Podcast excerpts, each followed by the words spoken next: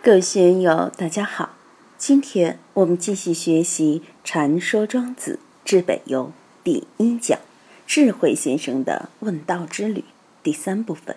让我们一起来听听冯学成先生的解读：“损之又损，以至于无为。无为而无不为也。无为是什么意思？就是说，我们要安住于这样一种无的状态。”这个无为，并不是让我们不知或者不为，而是说我们的心本身就是这样，我们要安住于此，这是我们的本钱。只有无为，才装得下这个有为；只有无知，你才能把已知的半径发挥到极致。如果我们满足于已知，或者局限于已知，如果我们被已知的东西束缚住，你怎么能够扩大自己的半径呢？只有我们处于无为状态，你能知的半径才能扩展，延伸到别人难以企及的空间。所以，无为而无不为就是这样来的。如果我们局限于有为，你就不可能无为。但是，我们对无为要有正确的理解，很多人对他的理解都不准确。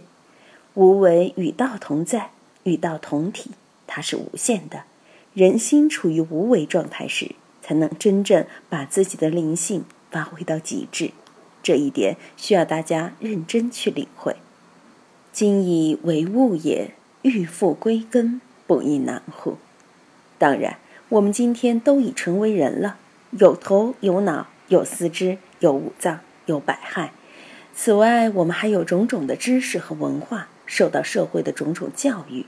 已经为物了。什么叫为物呢？本来是人体干细胞，什么也算不上。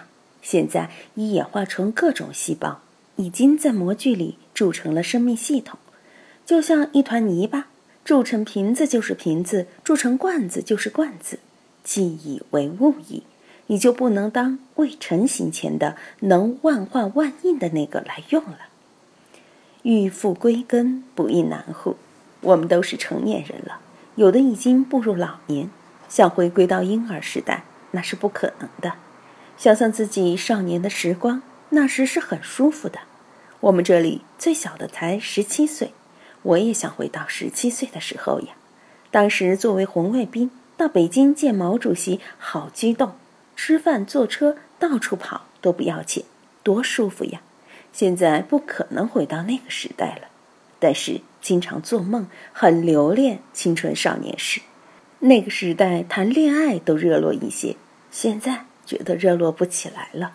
现在做什么事情都没有年轻人的冲动和感觉，就连爬山都不行了。以前我的脚力好得很。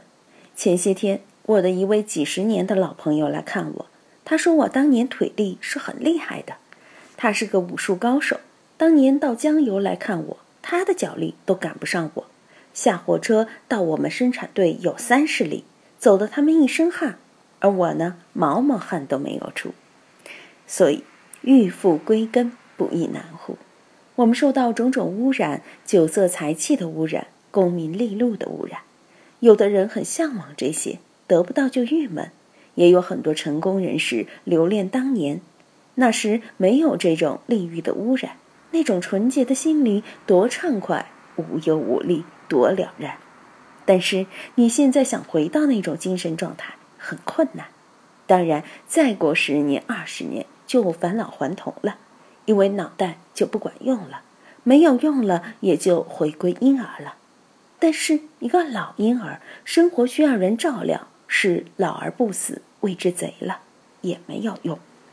所以真正要复归，确实很难。其义也，其为大人乎？那么，怎样使人能够归根？只有大人，也就是圣人、悟道的人，才能归根。怎样理解呢？因为大人、圣人、悟道的人明白生也死之途，死也生之始，就是打破了生死的隔阂，打破了生死的分别，能把生死平等来对待。生也死之途。徒就是哥们儿，生是死的哥们儿，死是生的哥们儿，都平等对待，因为生死是一体的。死也生之始，死后到哪里去？再生了吗？用佛教的话说，就是转世，六道轮回里去转转也好。总之，给你一个新的形态。现在科学讲物质不灭，能量不灭；佛教讲业力不灭。庄子道家里讲死了，哪怕成了灰，也可变树变草。狗吃了变狗肉，蚂蚁吃了变蚂蚁肉。总之，运化变化无穷。死了可能被千百万亿个细菌消化，你变成了千百万亿个细菌，成了微生物。总之，都属于造化变化，都还在乾坤之中。生也死之途，死也生之始，熟知其迹？谁知道生死的起点在哪里，终点在哪里？谁知道生死的阶段性，生死的过程是怎样的？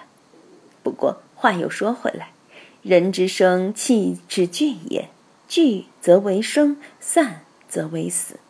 当然，这是道教的学说。佛教讲四大和合，四大和合即地、水、火、风，另外还加上神识。如果没有神识，只有四大地、水、火、风，也不可能成为一个人。像现在的实验室，给他一百个亿，也造不出只苍蝇来。但是道家认定了人之生，气之聚也。这个气并不是空气，它是指一种。精神元气，这种精神元气，如果进去了就生，散了就死。我曾多次见过死亡的过程。我给一些老先生送终，有的是在家里送终，有的是在庙里送终，有的是在医院里送终。在生死一刹那间，他们是非常清醒的，就像离玉老和尚、本光法师，他们在去世之前都是非常清醒的。还在摆龙门阵，摆着摆着就那么一线气不在，头一扬就走了。有些是在病痛之中，虽然他身体不安，但是脑袋还处在清醒的状态，突然一口气不来，也就走了。也有的是睡了一觉，早上没有起来就走了。所以，人活一口气是真的，这个气就是我们的神。你的神在，命就在；你的神不在。命就不在，所以这个气我们可以作为神来理解。神散则为死。我们看一个人的神在不在，就看眼睛，看瞳孔。有精神，他的身体就很好。如果谁的瞳孔都散了，神就散了，就没有救了。若死生为徒，吾又何患？如果把生死看成一回事儿，与生死交成好朋友，你。又何须好生恶死呢？今天就读到这里，欢迎大家在评论中分享所思所得。我是万万，我在成都龙江书院为您读书。